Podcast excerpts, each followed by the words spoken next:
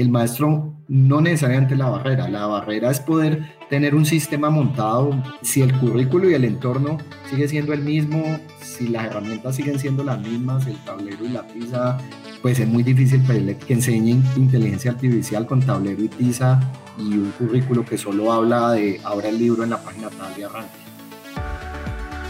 Caracol Podcast presenta Amigos TIC, tercera temporada. Buenos días, buenas tardes y buenas noches. Bienvenidos una vez más a Amigos TIC, el podcast de tecnología, innovación, emprendimiento y transformación digital. Que como toda la semana nos reunimos aquí en la plataforma de Caracol Podcast de Caracol Radio. Recuerden que pueden oírnos siempre en las principales plataformas de distribución de podcast y obviamente en el sitio web de Caracol Radio. Bueno, le doy la bienvenida a mis amigos TIC. Empecemos con Emilia Falcao García Restrepo. no, solo Emilia Restrepo. Bienvenida, Buenos días, buenas tardes y buenas noches para todos. Un placer, como siempre, estar aquí con todos mis amigos TIC. Bueno, muy bien. Desde Cajica, Cundinamarca, don Jole Restrepo. Hola, muy buenos días tardes y, noches a todos. Qué alegría estar acá y muy feliz de este episodio que me siento muy identificado en lo que vamos a hablar hoy. Bueno, muy bien. estamos dándole la bienvenida al podcaster más fashionista del sonido en América Latina. El micrófono más El micrófono más lejos. bueno, muy bien. Eh, desde la calle 80 en Bogotá, don Mauricio Jaramillo Marín. Profesor Víctor, Panelita, Jorge Restrepo, PhD y Emilia Falcao. Bienvenidos, buenos días. Bueno, muy bien. Sí, sí, muchas gracias. yo no sabía que era panelita y yo, ya, ¿qué está pasando, Mauricio? Pues sí, sí, sí, con con, doña Emilia. No, es que panelita se coló, se coló en mi Pero, pero si panelita es famoso. Panelito, panelito. Ah, es panelito, además. Panelito, ah, sí, claro. moderno. Bueno, desde Villa de Leyva, don Santiago Pinzón Galán, bienvenido. Muy buenos días, buenas tardes, buenas noches. Una maravilla poder estar acá y obviamente ver que Mauricio una vez más chivea. Es alguien que eh, genera fake news, pero también chivea la noticia. Entonces, eh, aquí estamos aclimatándonos con, con la actitud de Mauricio. Bueno, muy bien. Y desde Socorro Santander, con un panelito mordiendo los cables en este momento, Víctor Solano. Eh, pero quiero pedirle entonces el favor a don Santiago que nos ah, cuente de nuestro invitado. Claro que sí, para mí es una maravilla eh, hacer la presentación de un caleño, economista con maestría en Economía Ambiental y Recursos Naturales de la Universidad de los Andes, maestría en Administración de Negocios y Comunicaciones de la Universidad de Strathclyde, creo que se dice así, de Escocia. Ahí ya me enredó con el Spanglish. Profesor de regulación TIC y regulación de servicios públicos de la Universidad de los Andes y el externado por más de 12 años. Todo ese tiempo no quiere decir que sea contemporáneo de Víctor Solano, es una joven eh, promesa de la industria. Alguien con muchos años claramente de experiencia, es miembro o presidente, hago el disclaimer, es presidente de la Cámara de Industria Digital y Servicios de la ANDI, la cámara más importante de la industria digital y servicios del país, pero también de otros gremios, le digo con todo respeto a los otros gremios aquí molestando un poco. También eh, ha estado en un cargo muy importante recientemente, eh, aparte del que está ahorita, pero fue presidente de Servicios Postales Nacionales de Colombia, director de la CRC, de la Comisión de Regulación de Comunicaciones, ha liderado diferentes temas en la región latinoamericana y hoy es el director de gobierno y políticas públicas para Hispanoamérica de Intel Latinoamérica. Entonces, con nosotros tenemos a un bacán, un bastante agudo analista, inquieto, joven economista, Carlos Rebellón. Bienvenido, Carlos. Muchas gracias, Santi. No, pensé que fuera a ser tan larga la, la introducción. Me sentí como cuando uno le están cantando el cumpleaños. Muy contento de, estar aquí. No, cuando le canta el cumpleaños a Víctor, eso es como un milenio, se demora y se demora. Pero, pero hablando en serio, me, sorprendió que se enredara eh, Santiago con la pronunciación del inglés cuando nunca se le enreda un scotch. eso pasa, eso pasa. Bueno, no, pues entremos en materia. Carlos, qué maravilla poder compartir, como decía Jole, un tema que nos, siempre nos ha interesado y es el tema de la educación. Y recientemente, pues obviamente se hizo público, pero ustedes vienen trabajando desde hace rato, el colombiano hizo un análisis sobre el modelo de Intel en educación que despegó en Medellín. Entonces, para el que no leyó eso, para el que no sabe qué es Intel y qué está pasando en Medellín, ¿por qué no nos explica todas las anteriores y así nos vamos ubicando y nos cuentan? Muchas gracias.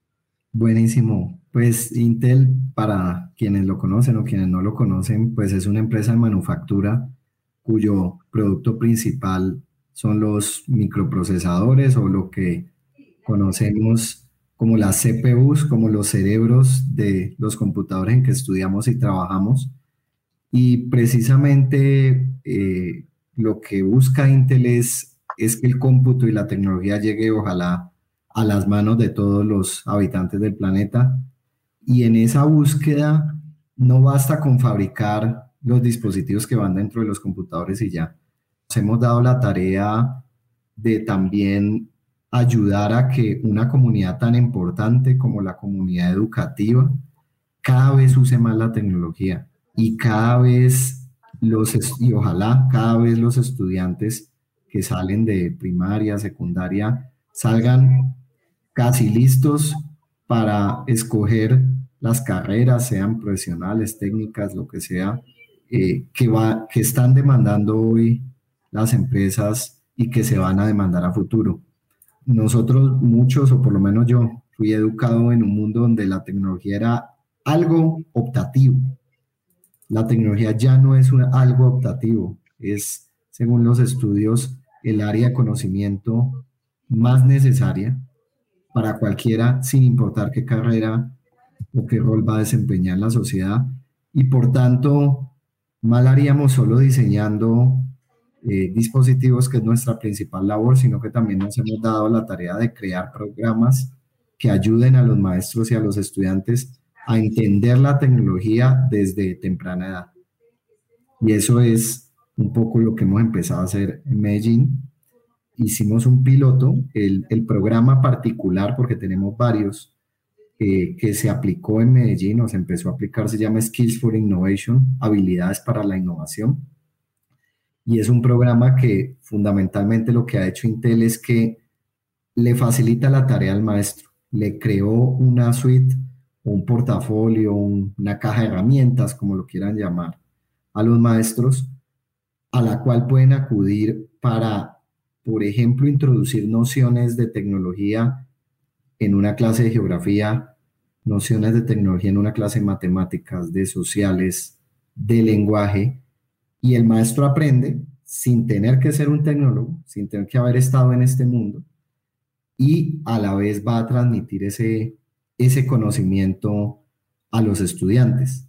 El, el ejemplo más fácil o rápido que les puedo dar es, por ejemplo, en ese caja de herramientas o portafolio que se llama Habilidades para la Innovación, hay un kit para el maestro, una guía para que un maestro dé una clase de geografía y a la vez explique en qué consiste un GPS, cómo funciona, qué dispositivos lo tienen, para qué se usa.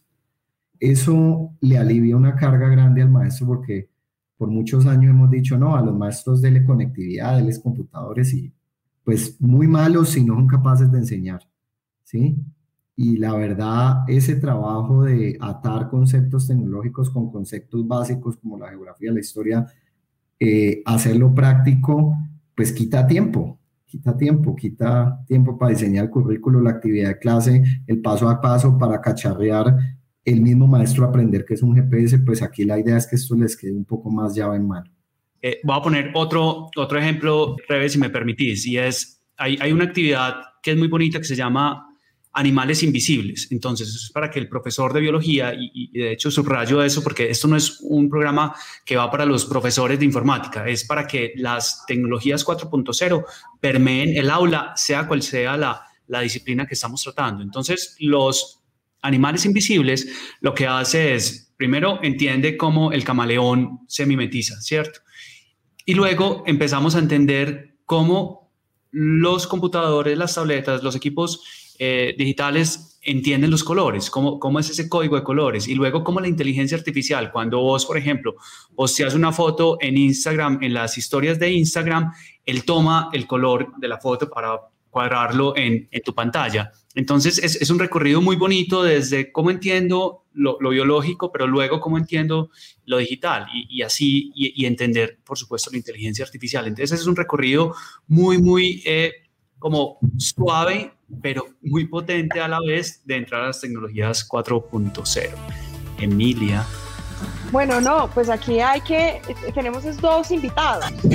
Nos equivocamos a la hora de presentar. De verdad que qué buena, qué buena dupla además. Jole eh, Restrepo es un paisa que nos acompaña en el episodio de hoy. y bienvenido, Jole. No, pero Muchas de verdad gracias. que es, es muy emocionante porque yo sí creo que esta es la verdadera transformación y más cuando arranca en, en la base, en la niñez. Yo siempre he creído que estábamos tarde de, de pensar en ellos y siempre hablábamos era de cuando terminaban esa etapa de, de escolaridad y de educación básica. Ustedes lo que han venido trabajando es un modelo de diseño instruccional profundo y de verdad totalmente actual que, que, ojalá nuestros hijos uh, tuvieran acceso a eso mi pregunta es, ¿cómo están combinando eso con, con, la, con, esa reglamentación de ese currículum que hay hoy en día en el país, de ese pensum académico de alguna manera rígido que tenemos que cumplir en las instituciones educativas? Digamos que esto apenas empieza, es algo que, que quiero aclarar. Este fue un programa que Intel durante los últimos tres años eh, estuvo creando porque tocaba juntar expertos, utilizar algo que se llama la taxonomía de Blumen y empezar a, a, encontrar cuáles eran las habilidades que había que desarrollar y con qué actividades y hacer todo ese mapeo. Quedó listo, es un contenido que está en, en el inglés. Hicimos una primera traducción de un pedazo de la caja de herramientas para hacer este primer piloto. Para eso obviamente necesitamos la alianza con una autoridad, vos bien ya lo anticipaste, de educación, en este caso la Secretaría de Educación de Medellín, que sobre todo pues nos, nos pusiera, nos acercara a los maestros, nos ayudara a seleccionarnos, a seleccionar las actividades, a diseñar un poco esto, cómo se iba a enseñar, en qué tiempos, eh, en, en, donde pues también obviamente el conocimiento de, de Jole ha sido, ha sido clave. Y aquí la idea es un poco con la, la pregunta tuya muy interesante, Emilia, porque Aquí la idea no es como ir primero a lo normativo y entonces sentémonos primero todos los las autoridades de educación y empecemos a modificar currículo con currículo, eso seguro se va a tener que ir dando. Pero aquí es con lo que ya hoy existe, bueno, malo, regular, curricular, el maestro empieza a, le damos las herramientas para que él empiece a entender, yo en esta clase puedo Aquí me decían que tenía que hacer un taller de tantas horas, lo reemplazo o ya este taller está hecho o casi adaptado y lo reemplazo. Y lo hago aplicando tecnología. Aquí en esta otra cátedra yo tenía planeado enseñar en geografía eh, una clase sobre las ciudades del mundo, su importancia, eh, cómo se forman las ciudades y todo. Voy a complementar esa teoría con una actividad que está en Skills for Innovation, que es aplicando o habla, o habla de ciudades inteligentes y por ende habla de la inteligencia artificial aplicada a habilitar aplicaciones de ciudad inteligente. Entonces, es como de abajo para arriba, desde los maestros se empieza a generar esa presión por el cambio en el currículo, que lógicamente en el momento en que de alguna manera este diálogo suba, pues las autoridades van a sentir con mayor razón eh, que se necesitan cambios curriculares. Pero más o menos esa, esa es como la lógica con que ha empezado esto. No sabemos hasta dónde puede llegar y hasta dónde va a parar. Carlos, una inquietud es, ¿por qué Medellín? ¿Por qué no Bucaramanga? ¿Por qué no Pereira? ¿Por qué Barranquilla? O sea, ¿por qué aterrizaron en Medellín aparte de la rosca Restrepo que ya seguramente existe? Pero ¿por qué Medellín? no. Yo no tuve nada que ver de, con esa decisión. pero no, no, lo primero, aquí hay que decir que cuando estas cosas suceden confluyen muchas fuerzas. Eh, Medellín es bien conocida por su capacidad innovadora. Eh, desde Intel se enteraron de las iniciativas que hoy tiene Medellín, de Valle del Software, de apostarle a la tecnología. Medellín está dotando a los estudiantes y aulas, y los ha venido dotando por, por varios años de cómputo. Aquí hay que decir algo, cuando, cuando uno arranca una clase Skills for Innovation o cuando nos sentamos con el móvil, la, la secretaría decía, bueno, ¿y qué necesitamos? Lo mínimo que se necesita para esto es tener una conexión a internet en computador. No se puede enseñar tecnología sin la tecnología más básica que existe. Entonces, teníamos que buscar una ciudad que le estaba apostando al tema, que le crea y que le pudiera dedicar el tiempo y en eso alzó la mano Medellín y, y, ahí arrancó todo. Pero seguramente se puede hacer en más ciudades y, a nivel nacional ya, ya estamos hablando con algunas autoridades del gobierno central para que nos ayude a escalar y que eso empiece a llegar a más maestros a nivel nacional.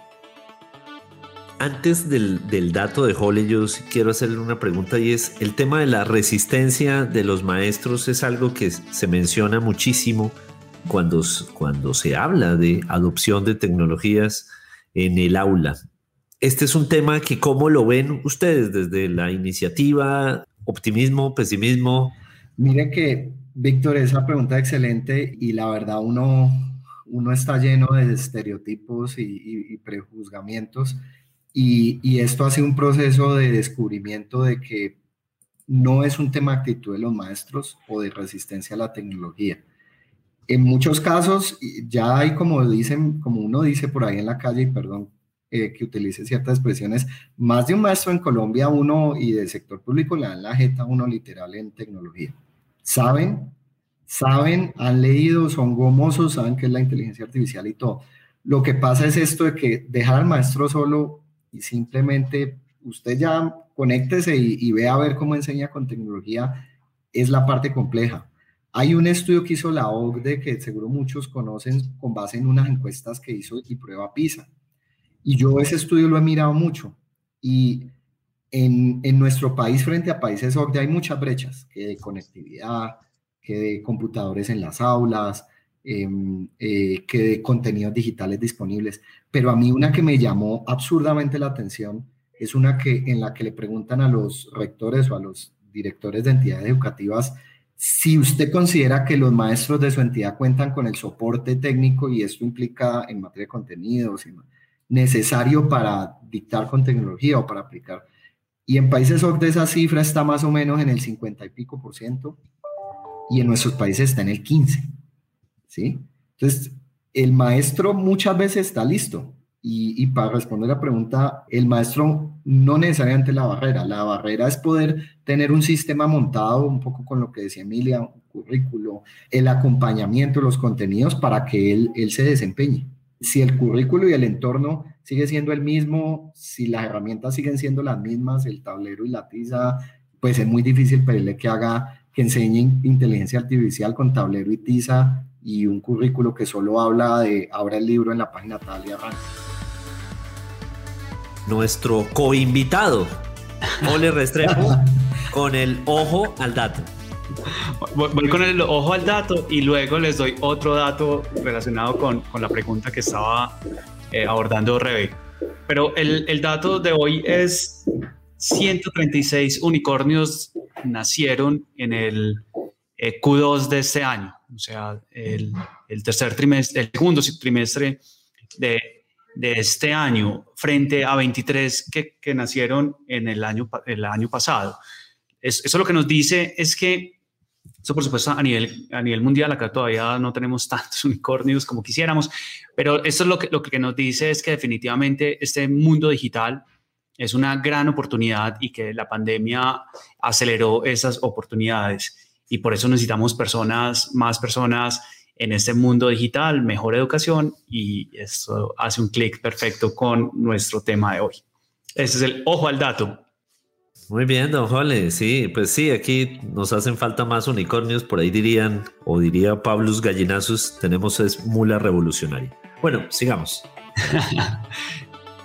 yo, yo, quisiera complementar eso que, que decías al final de las herramientas, porque al final del programa lo decíamos que nos quedó, como dicen los gringos, como un happy problem. Y es que cuando hacíamos el cierre del programa, los, los maestros decían, eh, necesitamos que nos instalen Python y que nos dejen, por favor, eh, que la Secretaría abra Python, necesitamos por favor unos unos mejores equipos para poder hacer analítica de datos, necesitamos por favor mejor conectividad para correr digamos, programas de, diferentes, de diferentes tecnologías, de inteligencia artificial y tal. Entonces, eso fue muy positivo porque eran maestros demandando herramientas 4.0 para poder llevar esto eh, a las aulas. Entonces, ahí ve uno que, realmente esto tuvo un impacto muy, muy positivo y ahora tenemos ese, ese, e, ese problema de, pero es un muy buen problema de cómo, cómo le damos continuidad a eso con, con el acceso a esas herramientas. Yo tengo ahí una, una pregunta y es que siempre hablamos de la Colombia profunda y yo creo que si algo sí se ha evidenciado es las brechas en educación que, que esta pandemia de lo que veníamos y lo que está dejando. ¿Cómo una, una, una iniciativa como esta puede apoyar a cerrar esa brecha en esa Colombia profunda y, y, qué necesitamos para poder hacerlo. El tema de la Colombia profunda también es muy interesante porque, por ejemplo, en, la, en este piloto que se hizo, si bien se hizo con la Secretaría de Medellín, no eran solo profesores de escuelas que están pues eh, en, propiamente en Medellín, había de, de profesores que asisten o dan clase en veredas aledañas, qué sé yo, entonces había mezcla.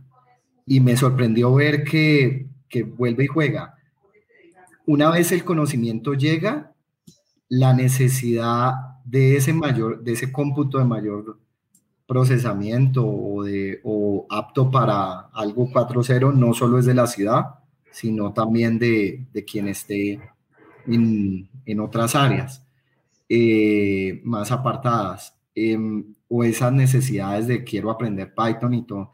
Entonces, eh, yo, creo que uno de los valores que pueden tener los programas que, por ejemplo, estamos desarrollando en Intel, uno de estos que es este Skills for Innovation y otro que es solo, que es, un currículo de inteligencia artificial que se llama AI for Youth, que también eh, esperamos traer a Colombia. Eh, lo que buscan es eso, que sin que necesariamente uno tenga un background pues muy fuerte o haya tenido acceso a muchas cosas, pueda empezar. Porque a veces ustedes mismos lo dijeron, se habla mucho de los ingenieros, los doctores y, y poco, vos mismo lo dijiste, Emilia, y poco se habla de, bueno, y el ciudadano a pie, entonces esto es, esto sigue siendo un tema de ingenieros, doctores, élite, no. De hecho, hemos encontrado que en, muchos países lo que más se necesita es técnicos y tecnólogos en inteligencia artificial, más que el sabio de la ciencia de datos. Ese seguro ya se tiene, así sean pocas cantidades, pero ya se tiene recién publicaba MinCiencias un mapeo de iniciativas de inteligencia artificial y le sorprendió uno a ver cómo hay especialistas en Colombia para todo. Pero un poquito más abajo no. Y, ese, y yo creo que la Colombia profunda se rescata en materia de educación, rescatando mucho la labor de técnicos y tecnólogos que se demandan y que, y que de pronto no, no, llegamos, no llegamos a ellos. Es, es algo de lo... La pregunta es bien extensa porque esto está lleno de brechas pero, pero ese puede ser un camino interesante. Sí, y, yo te complemento ahí rápido, Rebe, qué pena, pero e, este, este programa es un, lo que se denomina pues train the trainer, formación de formadores. Entonces, eso lo que, lo que buscamos es, es ampliar el impacto de este tipo de programas y además estos profesores, hay algo muy, muy bonito y es que estos profesores, bueno, tienen, un alma de profe, por supuesto, y les encanta eh, transferir su conocimiento entonces, eh, a través de ellos vamos a ampliar, eh, con, esto, con esta profes que son, digamos, como los primeros, vamos a ampliar el impacto porque ellos van a empezar también a transferir a esos, esos conocimientos, tanto en Medellín, pero la idea es que transfieran también en otras partes del país. Pero debe haber unos ejemplos globales, algún ejemplo internacional que también haya, que haya sido parte de esa inspiración de hacerlo en Colombia.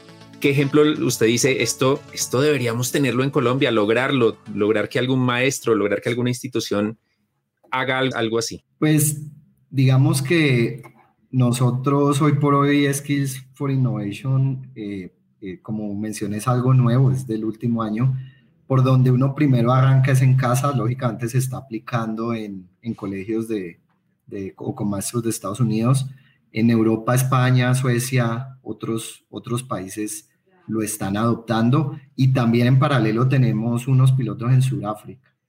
Y, África siempre es, es, como, los este, volvemos a los estereotipos. Uno dice, ah, no, pero si ya en África pueden, como en Latinoamérica no vamos a poder. si uno lo mira para abajo, pero también si uno lo mira para arriba, uno dice, con ese, esto que mencionaba Jole, de, de, la cantidad de emprendimientos que hay, esa relación tan estrecha que se está dando entre el ecosistema gringo y el nuestro, no podemos quedarnos. Entonces eh, hay retos como desde abajo y de, y de para arriba, y, así lo hemos visto, como que, ¿por qué no Latinoamérica? Eh, Colombia, pues es el estar uno acá pues lo sesga siempre, ¿no? Porque también tenemos, ahorita vamos a empezar algunos pilotos en Argentina, pero uno, uno dice, no, yo lo quiero empezar en casa. Y también uno dice, vivimos en Bogotá, pero no hagamos todo en Bogotá. Entonces, como que, como que ahí uno va acotando la muestra hasta que uno dice, no, este es el lugar ideal para, para hacerlo, pero, pero es el inicio. La idea, como dije, ya empezamos diálogos con Gobierno Nacional y la idea es que esto empiece a tocar maestros eh, a nivel nacional. Hace muchos años hubo un programa muy exitoso de Intel que se llama Intel Teach y llegó a, a más o menos dos millones de maestros en Latinoamérica. Y mire que eso nos muestra que sí hemos avanzado también para combatir el pesimismo. Intel Teach era para que el maestro aprendiera a manejar el computador. Literal, préndalo, conéctelo. Esto se llama Windows, esto se llama navegador. Uno con estos maestros ya no arranca desde allá no significa que todavía no haya maestros que les puede que les falte eso. Pero ya en materia de alfabetización digital hemos avanzado, hemos dado un paso adicional y, yo lo, por lo menos con ese primer peloto lo hemos sentido y no es que dijimos escogamos los mejores profesores eh, de todo Colombia, no, no, no se hizo con ese objetivo. Rebellón, ¿esto es de flecha o esto es de indio? Y a lo que voy es, para efectos prácticos, ¿cómo logra uno sostenerlo y volverlo escalable para que, por ejemplo, Colombia lo mantenga en el tiempo. Eh, y ahí le meto el bilingüismo. Si es el secretario de Educación, si es el Ministerio de Educación, es un tema de presupuesto, o es un tema institucional, o, o, y ahí viene el otro elemento, es necesitamos tener más contenidos en español y también más contenidos en inglés para que Skills for Innovation pues también tenga una causa referente en Latinoamérica en términos de, de, cultura. Hay que trabajar la flecha del indio, digamos que la flecha en inglés ya está, eh, híjole, ya es la flecha para arrancar a escalar. En, Bien flecha. Yo iba a decir indio, pero bueno, no, dejémoslo en flecha. Eh, eh, Orgullosamente indio. Eh, y, y, y, digamos, escalar, ¿qué significa? que se dé eso que, que Jorge me mencionó, el, el modelo Train de Trainers, ya arrancamos con una camada de 20, 30 profesores. Esos, si forman cada uno a 10 más, se va armando, pero no podemos arrancar solo de esa camada. Entonces, sí se necesita que, que más aliados desde el lado público eh, quieran hacer eh, estos pilotos, quieran, quieran invertir. La, la inversión de recursos básicamente es en los entrenamientos y en el tiempo de los maestros. Eh, pero digamos, la inversión que ya un poco Intel está buscando ahorrar a la comunidad educativa es crear el contenido de cero, las actividades, la plataforma. Existe, la plataforma es una plataforma web, skillsforinnovation.intel.com. Eh, y hay una ventaja para los gobiernos que siempre se preocupan mucho con esto. Y esto, ¿a quién hay que hacerle? ¿A quién hay que pagarle? Esto, esto es de licenciamiento gratuito, obviamente y no se enseñan tecnologías específicas. No se enseñan, esto es, vamos a aprender el, el, la inteligencia artificial del aparato X con, con el, el, nombre Y. Eh, es una mezcla de todas las herramientas que hay hoy por hoy disponibles. Eh, entonces, eh, digamos que hay una flecha que se tiene que ir puliendo por la barrera del idioma, pero hay, hay mucho trabajo de indio, que es lo que permite además localizar el contenido. Muchos de estos contenidos, y Jole me decía, esa es una de las grandes necesidades, son hechos hablando de ciudades de otro lado, de, eh, y a eso hay que localizarlo, hay que platanizarlo, como decimos, y ahí, y ahí es donde yo digo que se requiere también indio para pulir la flecha.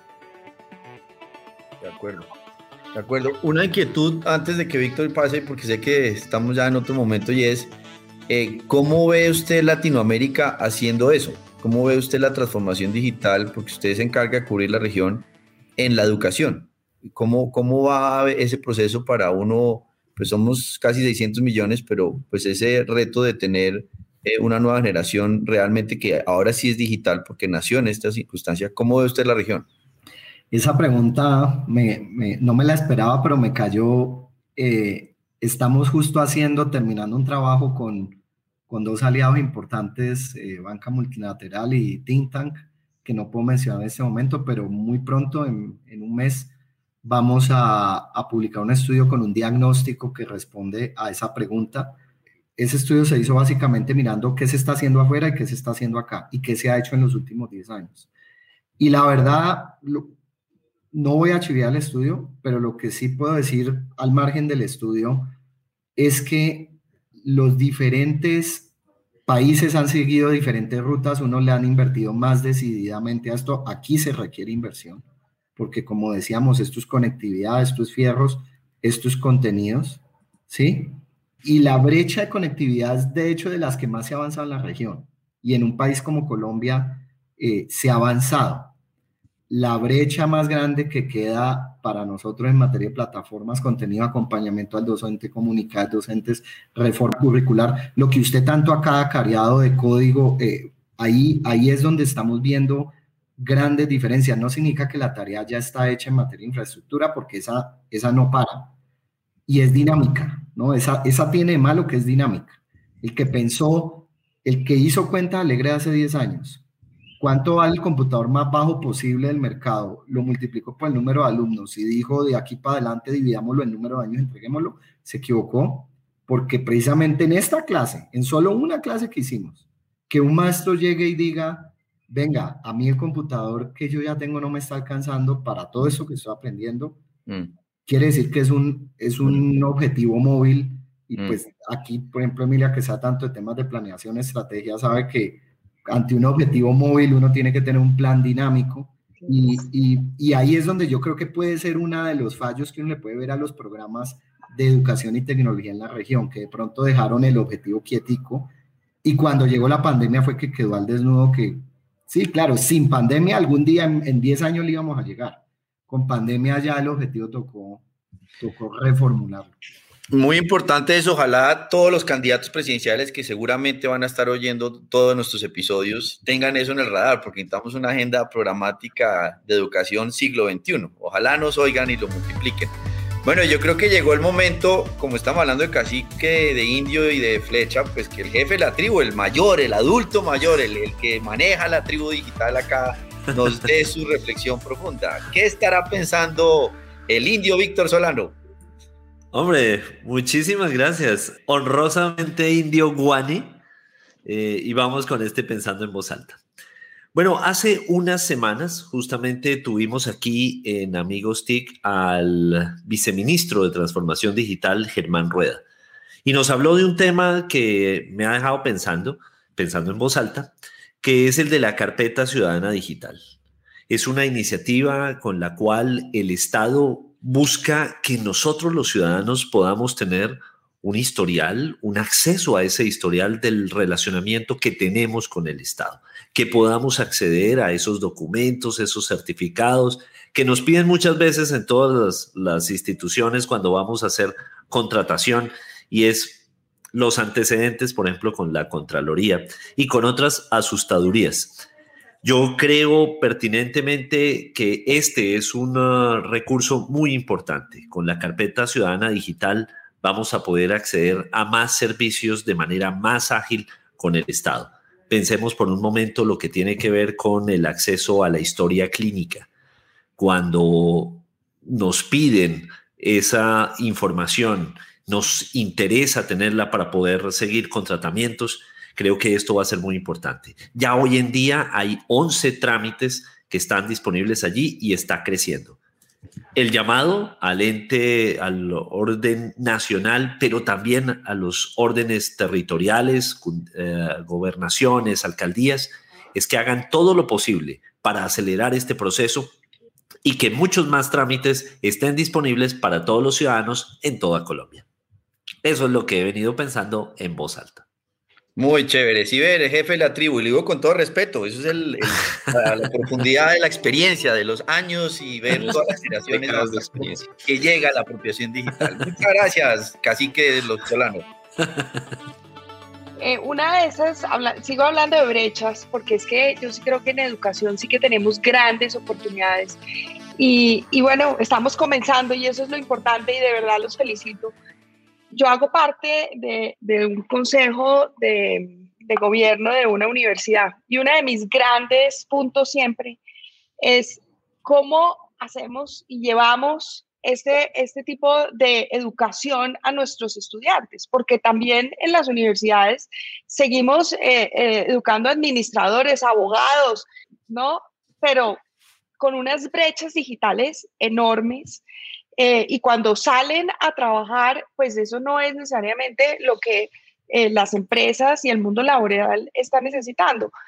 Habrá forma de llevar esta gran iniciativa también a, esos educadores en, en, ese espacio ya un poco más de eh, universidades? Inicialmente estos programas se han pensado para básica, media, secundaria.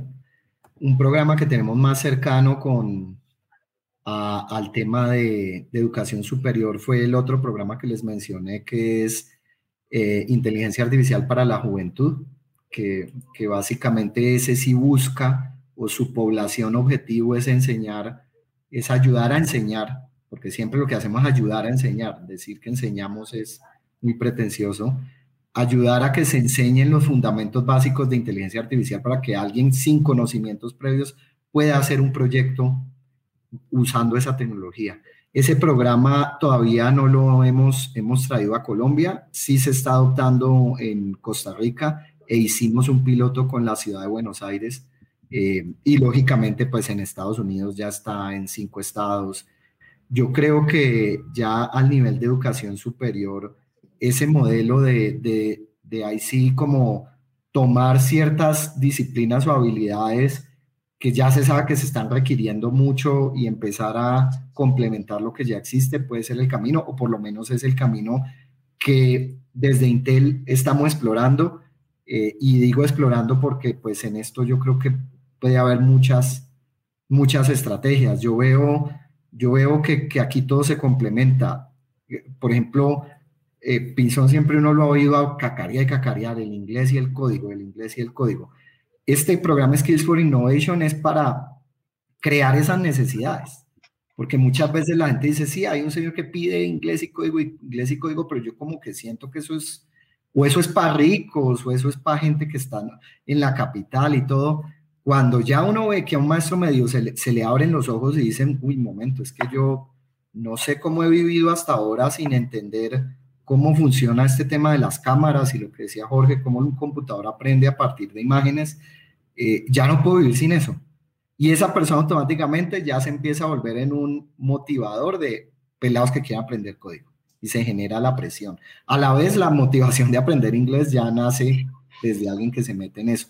Y esa cadena de motivación tenemos que llevarla para redondear, como dice Emilia, pues también tiene que llegar hasta la universidad, porque el de allá de pronto ya está motivado, ya sintió fue el estrés y tiene entonces que haber los contenidos y la reforma curricular que le permita no se estrese, también se le puede, se le puede enseñar o, estas cosas ya están empezando a estar disponibles. Yo, yo estoy de acuerdo, hay un, todavía uno, uno escucha lo vivo, yo tengo adolescente en casa y siguen, uno les pregunta, ¿qué quiere estudiar? Eh, medicina, administración, economía, derecho. Y has oído hablar de, sí, sí, pero, pero es que estas son, esto es lo que todo el mundo estudia. Entonces, eh, ahí, ahí yo creo que sí hay un trabajo para hacerlo, lo coincido perfectamente.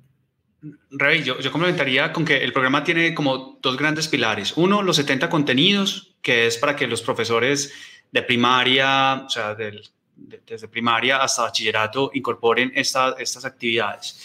Pero también hay otra parte del, del programa que se, se, llama el Professional Development, que es el desarrollo profesional, y eh, tiene algo muy interesante que es, eh, hay como una, un autodiagnóstico y uno sabe como profesor si está en lo básico, el nivel 1, o ya súper avanzado, eh, en el que el, el, el, más avanzado es que ya el profesor incorpora tecnologías 4.0 en sus prácticas, en sus prácticas de aula, cualquier, de nuevo, cualquier profesor. Y yo creo que ese, ese componente aplica perfecto para, para tanto para profesores de, de colegio como profesores universitarios eh, y tiene unos contenidos muy, muy potentes. Me parece que eh, realmente eso es lo que necesitamos porque pues este trabajo que se está haciendo es maravilloso, pero va a tomar un tiempo porque estamos construyendo la base, pero ya hoy tenemos una cantidad de jóvenes a los que les tenemos que dar ese impulso porque el, el país lo necesita, el mundo laboral lo necesita. Y, no está mal que estudien administración, ojo, yo soy administradora, al contrario, necesitamos que estudien administración. Pero tú eres economista, pero necesitamos que estudien economía, eh, derecho, administración, con todos estos componentes, con un entendimiento, con un lenguaje que realmente permita que apoyen el proceso de transformación de las empresas y del país. Totalmente de acuerdo. Por eso la lora que yo doy de ciencia computacional, porque uno puede ser lo que quiera, eh, cacareo. sino ir más allá, entender ese mundo de software digital para lo que estamos hablando del GPS, de la cámara, del internet, de lo que sea. Y ahí viene la lógica de los ecosistemas. Si la agroindustria quiere cambiar, si la salud quiere cambiar, si la logística quiere cambiar, pues necesita ese talento. Y eso es ir sembrando, si no, no hay cosecha. Eso no hay pepita todavía que funcione. Por ahora no se han inventado esa manera. Y, algo que de pronto me olvidado mencionar es que la, tecnología, aprender con tecnología también es un catalizador de otras cosas y por eso esto se, desarrolló. Es un catalizador de innovación y de creatividad que son transversales, ¿sí? Entonces, la tecnología muchas veces se vio como algo más que había que aprenderse y es más como lo dice Emilia, no es, no es algo más, es que está embebido en todas esas habilidades que se requieren y que el empresario dice, sí, me llegó el tipo de, la, de cinco en todo eso, pero, pero lo enfrento a, a, mil cosas, lo enfrento a la tecnología, lo enfrento a un, a un problema que necesita soluciones creativas y ahí es donde se puede quedar corto. Un joven que llega hoy y, a un área de mercadeo y que no sabe analítica, pues, no. ¿de qué estamos hablando? No, es como ponerse a hablar de fútbol con Rebellón. Si no sabe de fútbol, va a perder el año. o con Mauricio. La bueno. está ahora fuerte en el fútbol, fuerte, fuerte. Eh, eh, es impresionante. En, eh, soy fanático de, de plataformas de, de, armar el equipo ideal y te ganas puntos y ranking y, todo eso.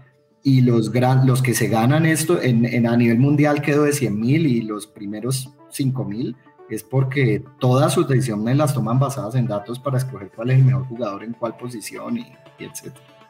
¿Qué? Bueno, muy bien. Pues esta semana con el tobillo más encendido del podcasting en América Latina, el de Emilia Restrepo, y el micrófono a veces más apagado, eh, tuvimos un invitado de lujo. Carlos Rebellón, director de Gobierno y Políticas Públicas para Hispanoamérica de Intel Latinoamérica y con un bonus track de invitado, Holly Restrepo de Hipercubus.